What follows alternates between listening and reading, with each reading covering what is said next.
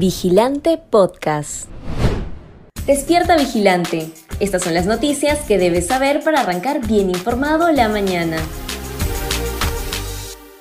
Casa de Asia, donde se ocultó Fray Vázquez, sería de Pedro Castillo, según testimonio. Los varios testimonios de colaboradores eficaces que vienen dando información esencial para las investigaciones por corrupción en el gobierno de Pedro Castillo van siendo corroboradas y tomando fuerza a pesar de que el mandatario niega cada vez que puede estar implicado en dichos actos. Uno de los elementos más importantes que tiene la Fiscalía y que abre otro camino sobre cómo Castillo y sus señalados cómplices habrían buscado la manera de obtener beneficios es el documento de requerimiento de 36 meses de prisión preventiva para cuatro de los asesores en la sombra de Palacio. Ellos son Salatiel Marrufo, Viberto Castillo, Abel Cabrera y Alejandro Sánchez, este último prófugo de la justicia y principal figura de la trama de corrupción. El documento de la fiscal Kelinda Janampa, al que accedió vigilante.pe, se consigna la declaración sobre la lujosa residencia de descanso a 100 metros del sur de Lima que tiene Sánchez Sánchez, construida en tiempo récord sobre un terreno de casi dos hectáreas. De acuerdo al testimonio de un colaborador eficaz, Alejandro Sánchez solo sería el testaferro, porque el dueño del domicilio sería el presidente Pedro Castillo. Ministro Jorge López armó red para depositar miles de soles a su expareja.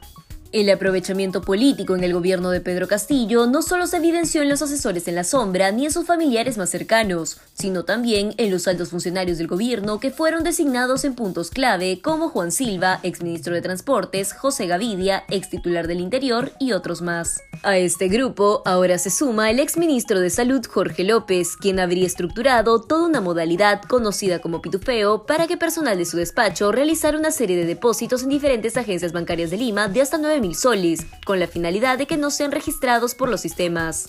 Este dinero era depositado a su ex esposa y madre de sus hijos, Derby Apaza. El aprovechamiento que realizó López se da a pesar de las duras condiciones que enfrentan miles de médicos en el país. En total, fueron cinco trabajadores del sector que terminaron depositando a la cuenta del ministro una suma total de 98.400 soles. ¿Por qué el gobierno sigue financiando la ineficiencia y corrupción en Petroperú? El gobierno de Pedro Castillo le ha vuelto a lanzar un salvavidas a Petroperú, pero sin ningún sustento y sin exigir nada a cambio. La semana pasada, el Ministerio de Economía y Finanzas aprobó un aporte de capital a la petrolera estatal de mil millones de dólares, esto para que pueda sobrevivir. En mayo de este año, Petroperú ya había recibido un préstamo de 750 millones de dólares, y casi la totalidad de ese dinero se usó para gasto corriente y compra de combustible. El despacho del ministro Curburneo ha tratado de justificar su decisión al señalar que busca respaldar a la empresa estatal, cuya adecuada operatividad es fundamental para garantizar el abastecimiento de combustibles y evitar el incremento de precios, dos aspectos esenciales que impactan en la economía de la población, especialmente la de menores recursos. Pero el problema es que ahora mismo no existen las condiciones mínimas que garanticen que ese dinero, que sale del bolsillo de los contribuyentes del país, sea usado correctamente. Poliomielitis, el enemigo invisible que podría inmovilizar al futuro del país. Tras la revelación periodística del escándalo en el que se ve involucrado el exministro de Salud Jorge López por la compra de un inmueble en medio de misteriosos depósitos a la cuenta de la madre de sus hijos por parte de funcionarios y trabajadores de la cartera que dirigía hasta el último domingo 23 de octubre, las investigaciones del caso deben determinar las responsabilidades respectivas. Pero ese no debería ser el único tema preocupante del sector salud, sino también conocer qué se hizo con el presupuesto de esta cartera y cómo continúan procesos de inmunización claves para el país. Un claro ejemplo de ello es conocer cómo viene avanzando el proceso de vacunación contra un virus discapacitante y letal como la poliomielitis. Actualmente, según el tablero de información de inmunizaciones del MINSA, solo el 59.8% de niños entre 2 y 6 meses cuentan con las tres primeras dosis contra la polio, mientras que solo el 38.8% de infantes menores de 4 años tienen el esquema de inmunización completo. Las regiones con los niveles más bajos de vacunación son Tumbes, Arequipa, Lambayeque, Loreto, Puno, Lima, Huancavelica, Moquegua, Tacna, Amazonas y Cusco. Conoce cómo operaba la mafia que estafó a 7.000 personas en el concierto de Daddy Yankee en Lima.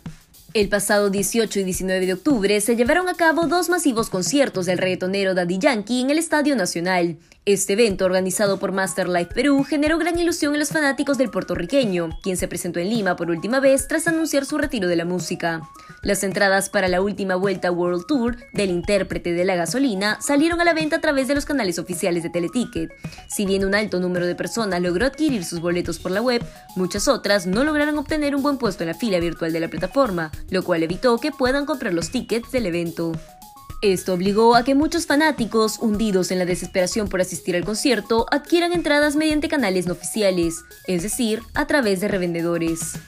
Si bien esta práctica no es nueva en nuestro país, la reventa de tickets en este evento sí marcó un antes y un después en la historia, debido a que 7.000 personas fueron estafadas bajo esta modalidad por una red criminal denominada los QR de la estafa.